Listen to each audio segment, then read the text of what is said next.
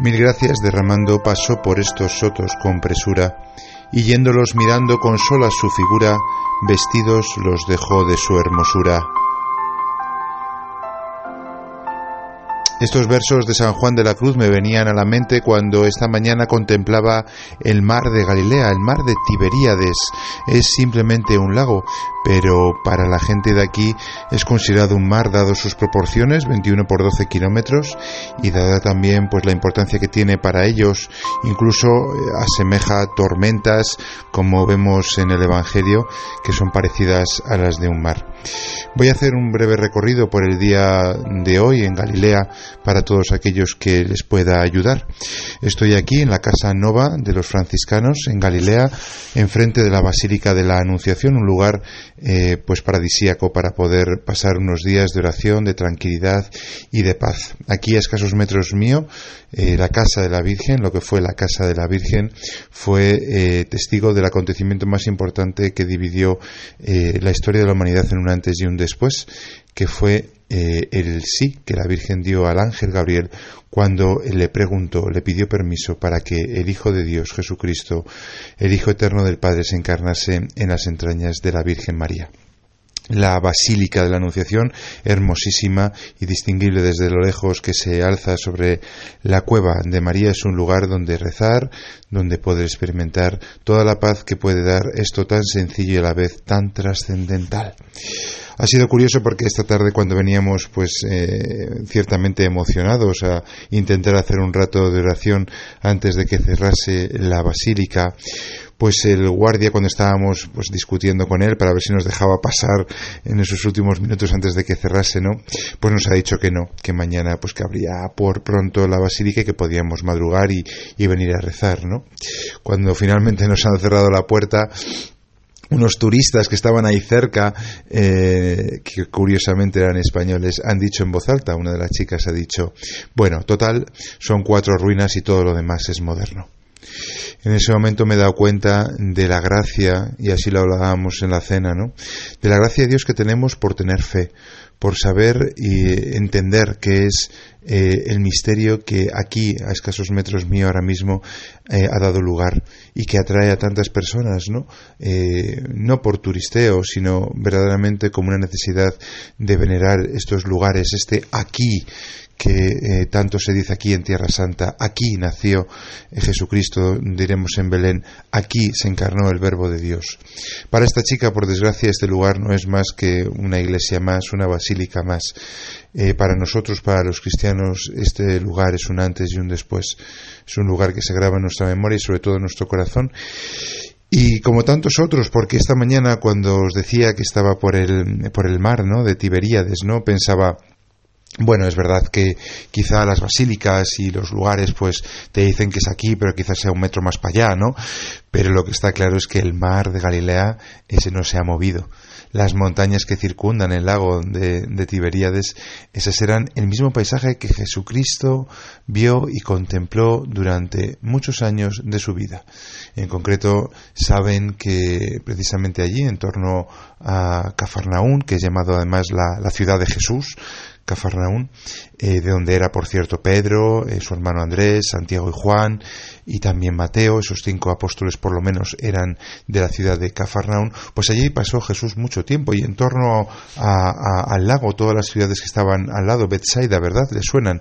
Pues también es una ciudad que está a unos pocos kilómetros, ¿no? Al este de Cafarnaún o el Monte de las Bienaventuranzas, es donde Jesús hizo ese famoso eh, eh, discurso de Mateo 5, ¿no? donde leemos las bienaventuranzas, ¿no? o la ciudad de Magdala.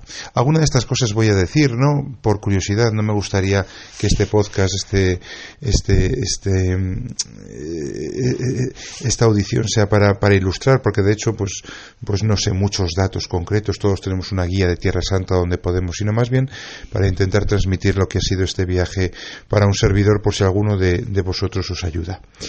Eh, ciertamente, como os decía, eh, los contornos ¿no? del, mar de Tiberíades es un lugar muy especial. Hemos tenido la suerte de poder además hacer ese famoso eh, viaje en barco por el medio del lago, ¿no? con toda su parafernalia, todo hay que decirlo, que si suben la bandera de tu país, que si te ponen las canciones de tu país y bailas algún baile hebreo, ¿no? Pero hemos tenido la suerte de poder durante unos minutos parar el motor del, del barco y, escuchar el silencio, ¿no? imaginarnos lo que sería Jesús contemplando esos mismos lugares, ese mismo, esos mismos contornos, ¿no? Y ciertamente que, que, todo llama a paz y todo llama a tranquilidad y todo llama a esa vida que Jesús llevaría muy sencilla, quizá muy alejada de las nuestras. Quizá nosotros somos los primeros que añoramos una vida así, ¿verdad? Tan campechana, tan sencilla eh, tan en contacto con la naturaleza como Jesús tenía con sus discípulos, hasta el punto de que, bueno, pues dormían y vivían eh, en el campo, ¿no? Eh, no es necesario venir a Tierra Santa, ¿no? Para tener esta experiencia. Hay que decir esto de antemano. Es una suerte el poder venir y quizá hacemos muchos viajes a muchos lugares famosos como París o Roma, Nueva York y dejamos este viaje de Tierra Santa un poco para el final y es una pena porque ciertamente incluso los cristianos de aquí nos piden que vengamos para que eh, pues eh, les ayudemos ¿no? en, su economía y, para que pueda seguir existiendo ¿no? Eh, cristianos aquí. Por desgracia aquí en Nazaret hace unos años el porcentaje de cristianos era del 50%, ahora mismo es de un 15% y en Belén todavía es más drástica la, la reducción de cristianos. Luego, ciertamente si podemos venir aquí es una suerte, pero decía que no es necesario venir aquí. Todos tenemos capillas y, muchas en nuestros países eh, donde seguramente se está oyendo este podcast, donde podemos perdernos mañanas y tardes y horas de silencio y donde el sagrario está muchas veces abandonado y donde podemos acompañar ese corazón de Cristo que late igual al borde del mar de Galilea que en el sagrario. O me atrevería a decir que más late en el sagrario porque está sustancialmente presente que en el mar de Galilea donde solamente está espiritualmente el poder encontrarnos con el Señor, el poder escuchar ¿no? sus, sus, pensamientos que aquí, en toda esta zona, Él transmitió de esta manera pues mm, tan novedosa, ¿no? Creo que es una suerte.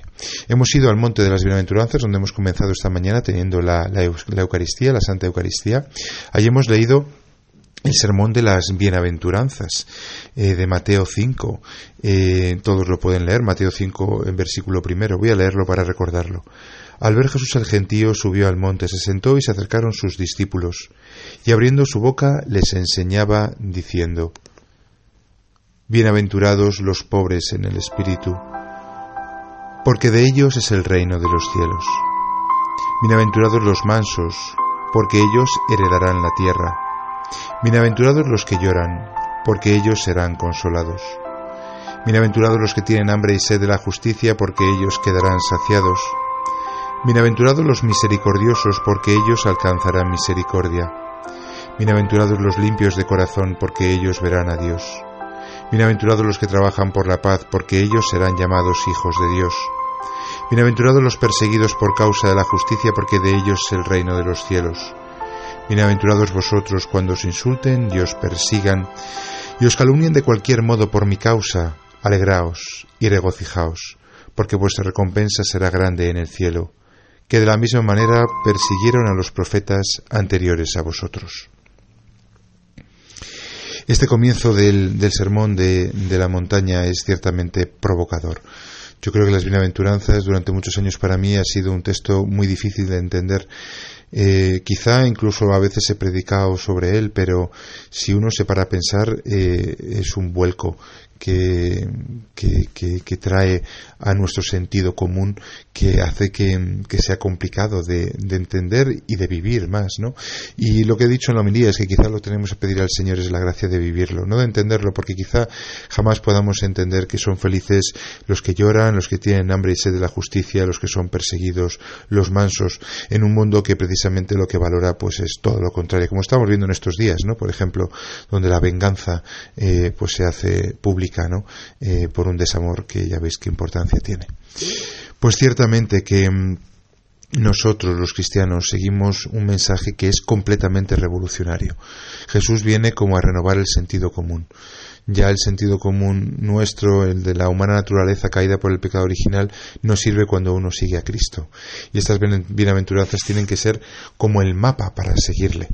De hecho, os invito, si no lo habéis hecho todavía, pues a ver eh, la serie de Chosen, Los Elegidos, una serie que se está haciendo en Estados Unidos, un crowdfunding, es decir, una petición de, de, recursos a nivel eh, internacional y, una serie que se está pues eh, financiando gracias a todas las personas que están dando dinero. Es verdad que el director es protestante, pero también es verdad que muestra un Jesús que va más allá ¿no? de, del Jesús protestante, podríamos decir, y que, y que encaja perfectamente con la teología católica. En la segunda temporada, en el último capítulo, el capítulo 8, que acabo de, volver a ver para recordar, eh, precisamente Jesús eh, hace el, sermón de la montaña. Es verdad que, bueno, pues en el capítulo se toma una serie de licencias dando a entender como que sería pues una especie de gran discurso y que Jesús habría preparado varios días, ¿no? Incluso hay un escenario y demás. Bueno, nada tanto a entender así, ¿no? El comienzo de Mateo 5, donde dice que al ver Jesús el gentío subió al monte, se sentó, se sentó, perdón, y se acercaron sus discípulos. Pero es bonito que haya pues un director de cine, muchísimas personas que se hayan emocionado y hayan puesto un montón de dinero para mm, sacar una serie en la que nos hable de Jesús, de un Jesús, eh, podríamos decir que divino y a la vez humano, como realmente fue. Quizá mm, hemos tenido la tentación en la teología, ¿no? De humanizar demasiado a Jesús y perder eh, su carácter divino.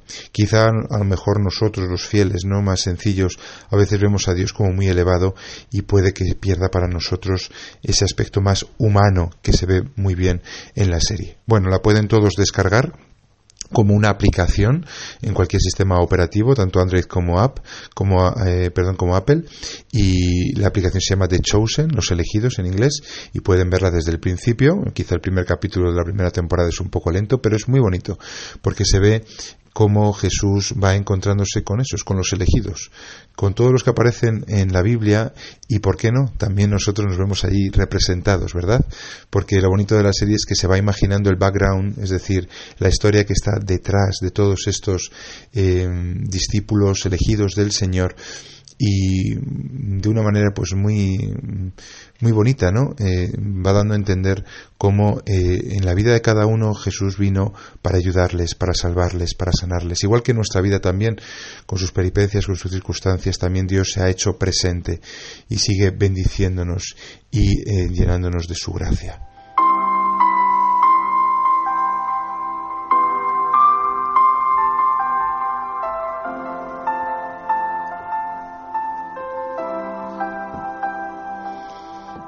Curiosamente, al terminar la Eucaristía, cuando nos dirigíamos hacia la sacristía que hemos celebrado fuera de, propiamente el santuario que, tiene las bienaventuranzas, un santuario octogonal, como ocho son las bienaventuranzas, pero hay muchos altares fuera donde uno puede celebrar la misa. Y digo que al volver hacia la sacristía nos hemos encontrado a dos personas que estaban abrazando un árbol. Rápidamente, pues yo me he dado cuenta de la diferencia, ¿verdad? Entre nosotros que acabamos de comulgar, que acabamos de encontrar esa fuerza eh, sobrenatural que solamente viene de Dios y que solamente Dios puede dar y que el Espíritu Santo nos ha concedido, ¿no? Eh, por las oraciones y especialmente por la comunión, ¿no? Sustancial que hemos hecho. ¿Y qué diferencia entre nosotros y esas pobres personas, ¿no? Que buscaban en el monte de las bienaventuranzas, precisamente, pues esa fuerza, ¿no? Que uno no sabe a veces dónde encontrar cuando no busca adecuadamente. Esto me ha hecho pensar en el tema de la verdad y de la libertad. Nosotros no estamos creados, perdonadme que lo diga, para ser libres. Puede que esto escandalice, pero es un problema de la generación actual. No estamos creados para ser libres. Estamos creados para encontrar la, verdad. La verdad es lo que realmente nos hace libres. Y para encontrar la verdad una vez tiene que perder la libertad. Yo puedo abrazar árboles y ciertamente soy enamorado de la naturaleza, pero sé que por abrazar a un árbol no me va a venir la gracia de Dios, que sí que me viene por la oración, por los sacramentos, que son los cauces oficiales que eh, Dios ha puesto, que la Iglesia custodia. Y puede sernos un poco costoso, es decir, tenemos que ir a misa los domingos, está obligado. Pero cuando uno entiende que ahí está la verdad, eh, mm, se deja esclavizar por amor, si es que así se puede decir el ir a misa los domingos, porque cuando uno descubre la alegría que es ir a misa, pues va todos los días, como le pasa a muchas personas. Cuando nos cuesta aceptar las normas y las reglas de Dios, cuando nos cuesta perder esa libertad, que no es libertad en, en verdad, sino libre albedrío, es decir, hacer lo que me da la gana, en el fondo tenemos orgullo, nos cuesta aceptar el camino que Dios ha puesto. Por eso, qué regalo conocer la verdad. Qué regalo que la Iglesia nos muestre cuál es la verdad. Qué regalo el catecismo de la Iglesia católica que no tiene eh, las comunidades protestantes. Eh, qué regalo el catecismo que nos guía y nos orienta, aunque a veces nos pueda parecer costoso ese momento en el que he visto a esas dos personas eh, me he dado cuenta, y luego lo hablábamos también, del regalo que es ser católico, del regalo que es tener una doctrina y una ortodoxia, una verdad que nos guía hacia eh, pues la felicidad que tanto ansiamos y que precisamente ahí en el monte de las bienaventuranzas Jesús nos promete con esas ocho bienaventuranzas bienaventurados felices todos aquellos que siguen el camino que yo he indicado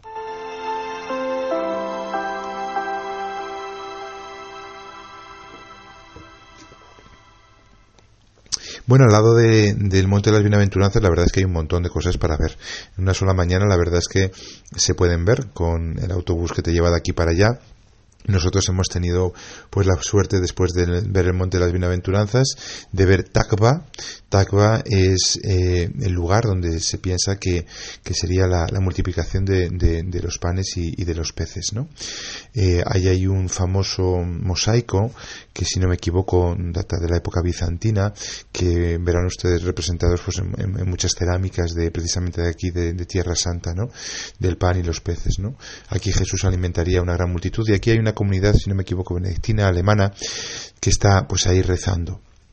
Al lado precisamente de, si no me equivoco, de, de pues está eh, el lugar del primado de Pedro, donde se piensa ¿no? que Jesús eh, confirmó a Pedro eh, en, en, su cargo después de, la resurrección. Se acordarán que en Juan 21, ese epílogo del, del Evangelio de Juan, eh, aparece, después de un primer cierre que hace, que hace Juan en el capítulo 20 de su Evangelio, aparece como ese epílogo, ¿no? ese apéndice donde perdón por la voz porque la tengo cascada de todo este día de arriba para abajo, donde precisamente aparece mm, eh, Jesús a la orilla ¿no? del lago y los, los, discípulos pescando, Pedro y Juan entre ellos. ¿no? Juan distingue a Jesús eh, que está en la orilla del lago y Pedro se ciñe la túnica y se lanza al mar, ¿no?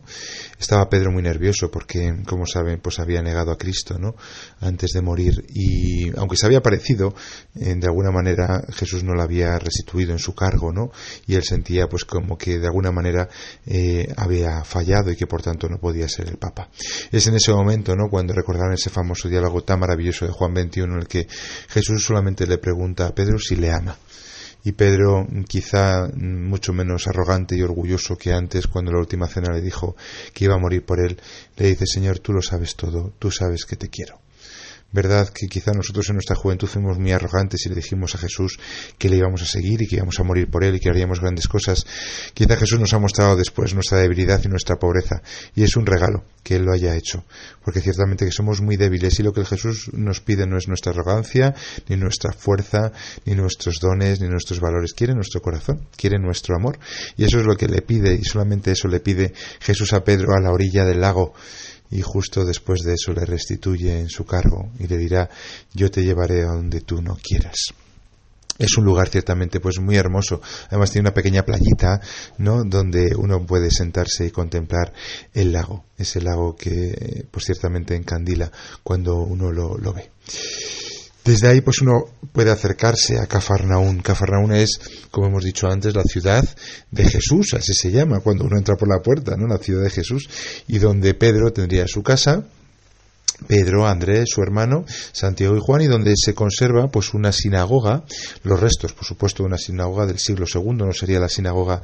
eh, original donde Jesús rezó, pero sí que están los cimientos de esa sinagoga de, que Jesús eh, frecuentó y donde Jesús pasó eh, algunos de los episodios que se narran en los evangelios, ¿no? Por ejemplo, es en el cual Jesús lee la profecía de Isaías y todos tienen la mirada clavada sobre él, ¿no? Cuando está leyendo la profecía de del Mesías de Isaías, y Jesús dice, esto que estáis leyendo se está cumpliendo ahora mismo, ¿no? Allí fue, ¿no? Y también ahí, si no me equivoco, en Cafarnaún fue donde Jesús hizo el famoso discurso del pan de vida. Como saben, los sinópticos, los sinópticos son los tres evangelistas que tienen una misma óptica, sin óptico, eh, pues sí que relatan la, la, última cena. Sin embargo, Juan, que no es un sinóptico porque está escrito después y tiene pues otra, otra manera de narrar, ¿no? Eh, él no narra propiamente la última cena, sino que lo que hace es en su capítulo 6, Juan 6, él dedica un gran discurso, el discurso famoso del pan de vida, en el cual al final Jesús acaba diciendo claramente que quien no come su carne y bebe su sangre no tiene vida en él. Ahí fue donde dice el evangelista que muchos eh, se escandalizaron y decidieron eh, dejarle, no seguirle. Es un pasaje ciertamente Mm, difícil, donde hay un increscendo en la fe que Jesús pide a los oyentes y donde al final incluso Jesús un poco, podríamos decir, em, provocadoramente, ¿no? Eh, tienta a los apóstoles y les dice, ¿también vosotros queréis marcharos? Pedro, quien suele tomar la palabra, dice una respuesta que da a entender muy bien lo que seguramente sentirían los apóstoles en esa sinagoga mientras escuchaban ese discurso tan loco, podríamos decir, en el que Jesús pedía que comiésemos su carne y viviésemos su sangre, porque él no eh, explicó cómo iba a ser, él no dijo, mirad, voy a transformar el pan y el vino y el cuerpo en la sangre, pero mm, bajo unas especies eucarísticas donde la sustancia cambia, pero permanece eh, la forma y los accidentes, no. Jesús muchas veces no nos explica las cosas, quiere que confiemos en Él. Y por eso Pedro eh, no le dice, como en otros momentos, sí, sabemos que eres el Hijo de Dios vivo, ¿no? Sino que le dice una respuesta que es muy equilibrada, ¿no? Le dice, Señor, ¿a dónde vamos a ir? Tú solo tienes palabras de vida eterna. Es decir, lo que le dice es, mira Jesús, yo no te termino de entender, lo acabas de decir es una locura, pero es que eres el único que dices palabras que tengan un pozo de eternidad. Hoy en día que estamos tan en contacto con todos los medios de comunicación, con tantas noticias que nos llegan de tantas maneras y que nos, nos incitan a la curiosidad, podríamos preguntarnos, ¿cuándo escuchamos palabras de vida eterna? Solamente cuando escuchamos la palabra de Dios. Por eso, qué pena que no leamos la Sagrada Escritura, qué pena que no hagamos algo tan sencillo como es, eh, leer las, las, lecturas que la Iglesia nos ofrece cada día en la misa y que podemos encontrar pues, en nuestro mismo móvil, en, en libros donde vienen recopiladas las lecturas de cada día, el Evangelio y la primera lectura y el Salmo. ¿no? La palabra de Dios es una palabra eterna y ciertamente que Pedro y los demás discípulos le siguieron, un poco temblando, un poco eh, muertos de miedo, sin saber muy bien qué es lo que Jesús decía en esa sinagoga de Cafarnaún.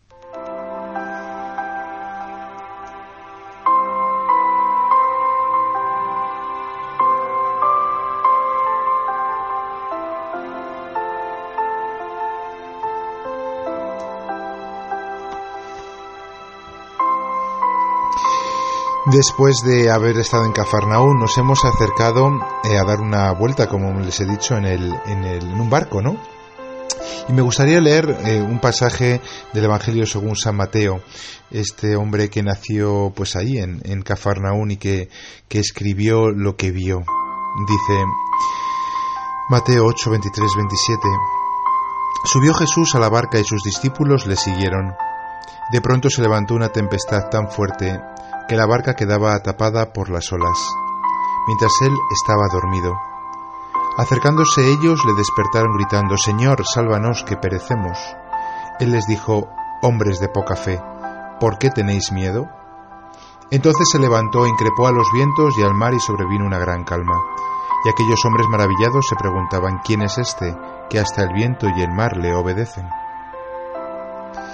Este Evangelio siempre me ha llamado mucho la atención porque este miedo que tienen los, los, los, discípulos, bueno, podríamos decir que hay dos tipos de miedo, ¿no? El primer miedo es un miedo a, a, perecer, es un miedo a, quedar como, como, bueno, aparece tal cual en, en, en, el, en el texto, ¿no? Sepultados por las olas, tapados por las olas, ¿no? Eh, sin embargo, hay un segundo miedo, ¿no? Eh, y es el miedo a lo que mmm, Jesús hace Eh, aquí en esta traducción que, tengo y que he leído dice aquellos hombres maravillados se preguntaban, pero voy a intentar leer la, la traducción de la conferencia episcopal Mateo 8, 23, también ustedes pueden comprobar otras traducciones que tengan, ¿no? Eh, en la traducción que, que yo tengo de, de la conferencia episcopal en el versículo 27 dice los hombres se decían asombrados. Y yo he leído también traducciones del griego que dicen los hombres llenos de miedo. Ese segundo miedo es el miedo ante Dios, es el llamado temor de Dios. No es un miedo terrorífico en el sentido de, de, que Dios nos vaya a pisar y nos vaya a machacar. El temor de Dios no es eso. El temor de Dios es darnos cuenta de que estamos ante la presencia de Dios.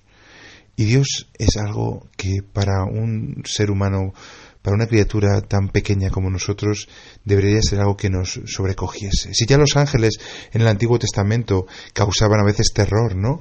A los, a los israelitas, ¿cuánto más no debería de asombrarnos y llenarnos de santo temor reverencial de Dios la presencia de Jesucristo? Eso es lo que experimentaron estos hombres en este momento, cuando vieron que Jesús, este hombre que creían conocer, que era el hijo de José y de María, pues eh, de repente es capaz, como ellos mismos dicen, ¿no?, de controlar el viento y el mar. ¿Quién es este? Esta es la pregunta que muchos se harán al encontrarse con Jesús. Quizá también es la pregunta que tú te has hecho muchas veces. ¿Quién es este?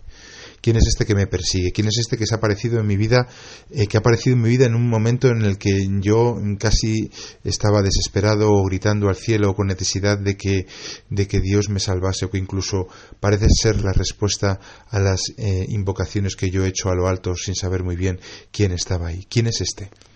pues este temor reverencial es el que quizá nosotros alguna vez hayamos también sentido, como sintieron los apóstoles en el mar de Galilea cuando la tempestad fue calmada, al igual que la tempestad de tu vida también ha sido calmada a veces por este Jesucristo, Hijo eh, de María, eh, aquel que se hizo carne a escasos metros de donde os estoy hablando.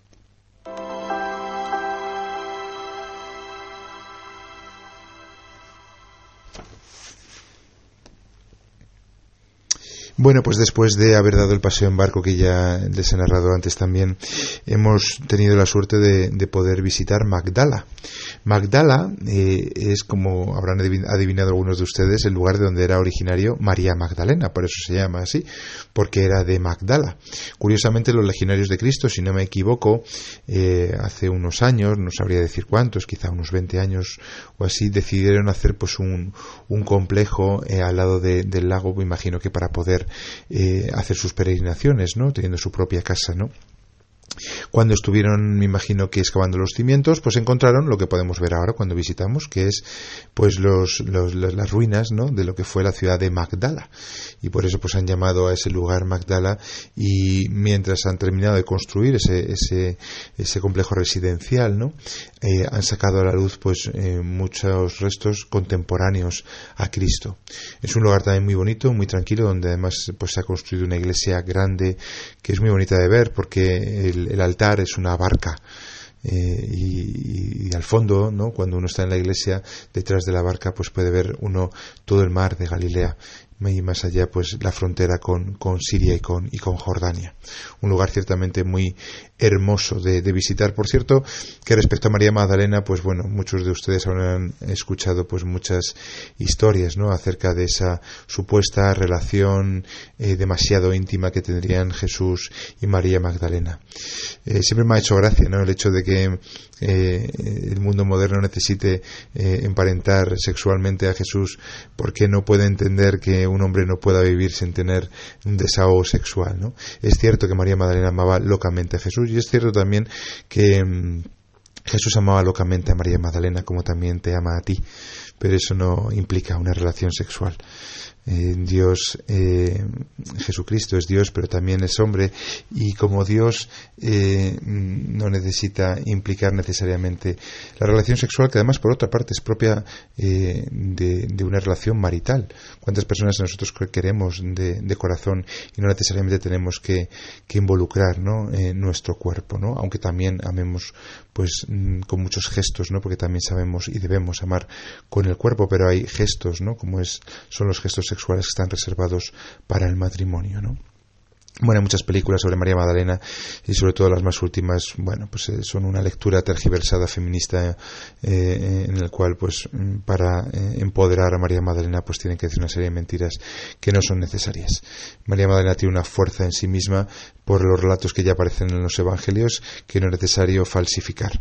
Ella fue ciertamente una íntima de Jesús y de hecho fue la que se la llama el apóstol de los apóstoles. Como saben, el día de la resurrección fue la primera a la cual se le anunció la resurrección de Cristo y a la que Jesús le pidió que fuese a anunciar a sus apóstoles que había resucitado. Lo cual no tiene ningún sentido porque las mujeres en aquella época en el pueblo de Israel no valían nada, eran un cero a la izquierda y el testimonio de una mujer no valía ni siquiera para los juicios.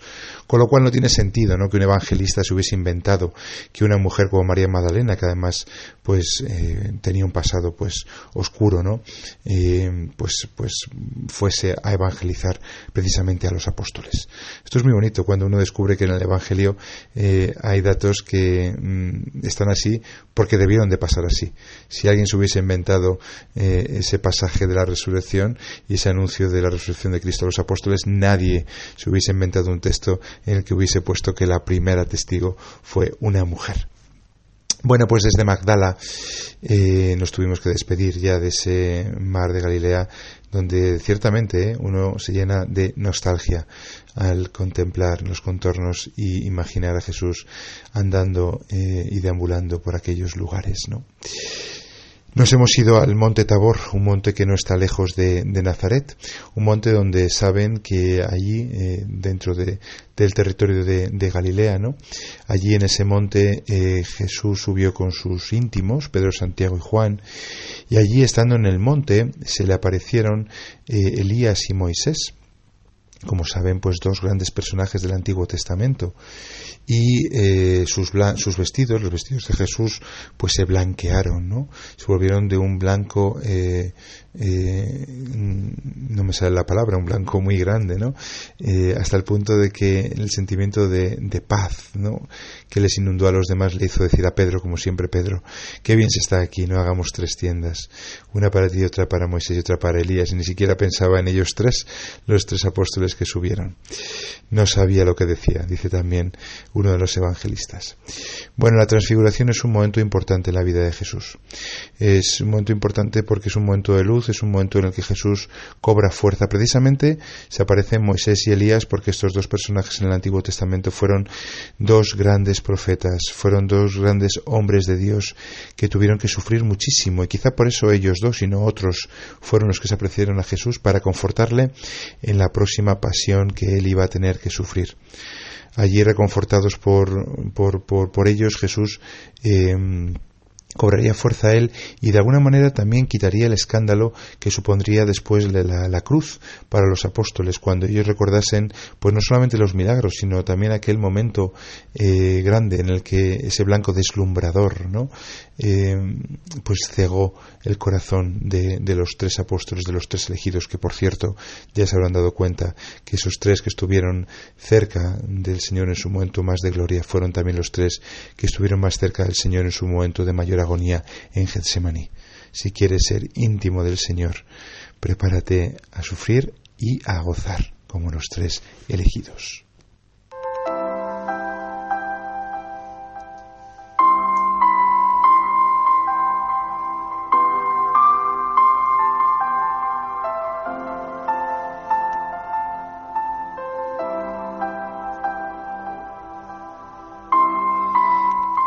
Bueno, pues vamos terminando con este podcast improvisado, que no sé si les gustará, me pueden dejar comentarios acerca de lo que ustedes piensan. Y lo he hecho con mi mayor eh, cariño, ya que no he podido grabar esta mañana la, homilía en el Monte de las Bienaventuranzas. Pues aquí les dejo este testimonio, este recuerdo de estas horas, eh, aquí en Nazaret, en el mar de Tiberíades, en el Monte Tabor, en Galilea si Dios quiere, mañana iremos para Jerusalén y allí podremos eh, recorrer la ciudad santa. Aquí en Galilea Jesús pasó, eh, bueno, pues toda su, como saben, su juventud, ¿no? Una vez que volvió de, de Egipto, aquí trabajó durante 30 años y una vida oculta que no he dicho nada, pero ciertamente es lo más asombroso de todo esto y quizá la mayor lección que nos podemos llevar. Nuestra vida no es una vida llena de mm, grandes peripecias, no somos San Francisco Javier yendo a evangelizar a la India y tampoco quizás seremos grandes santos que aparezcamos en el catálogo de los santos. Pero hay que recordar que Jesús, María y José pasaron aquí su vida escondidos en una ciudad, Nazaret, que apenas aparecía en los mapas de la época y que sin embargo a los ojos de Dios era el centro del mundo. También es eh, tu despacho, tu mesa de estudio, tu universidad, tu colegio, allí donde tú pasas tus horas anodinas, quizá eh, la cocina de casa Ahí es donde Jesús tiene también puestos los ojos. Ese es el centro también del mundo para el corazón de Cristo. Desde ahí tú puedes amarle y adorarle. Desde ahí tú puedes revolucionar el mundo. Eso sí, si escuchamos ¿no? la palabra de Dios, si escuchamos este mensaje, como decíamos, que Jesús eh, predicó aquí, en estas colinas, en estos montes, en este lago de Tiberíades, este discurso tan radicalmente transformador, que gracias a Dios en estos domingos del tiempo ordinario estamos eh, escuchando y que siempre podemos eh, volver a leer en la palabra de Dios. Un mensaje como el sermón de la bienaventuranza, es un mensaje como eh, ese amar al enemigo, ese mensaje como esas parábolas sencillas que la gente de aquí entendía y que a veces a nosotros nos puede resultar un poco más costoso, pero a poco esfuerzo que hagamos nos daremos cuenta de la potencia que tiene. Parábolas como el hijo pródigo, parábolas como el sembrador parábolas que son ciertamente eh, mm, cuentos nacidos, gestados en el corazón de Cristo. Queridos hermanos, no sé si tendrán algún día la suerte como yo de poder venir aquí, ojalá sí, así lo pido, así se lo deseo, lo deseo. Eh, pero vengan o no vengan, que todos puedan tener la oportunidad de mirar al Señor que está dentro de su corazón. No hace falta venir aquí a Tierra Santa y pedirle ¿no? que este mensaje que Él trajo a la tierra en este lugar tan hermosamente bello, pero tan perdido como ciertamente lo es, pueda anidar en su corazón. Y lo entendamos o no, porque muchas veces no lo entenderemos, podamos vivirlo. Yo estoy seguro que el Señor eh, tendrá, eh, será el más, el más interesado en que nosotros lo vivamos.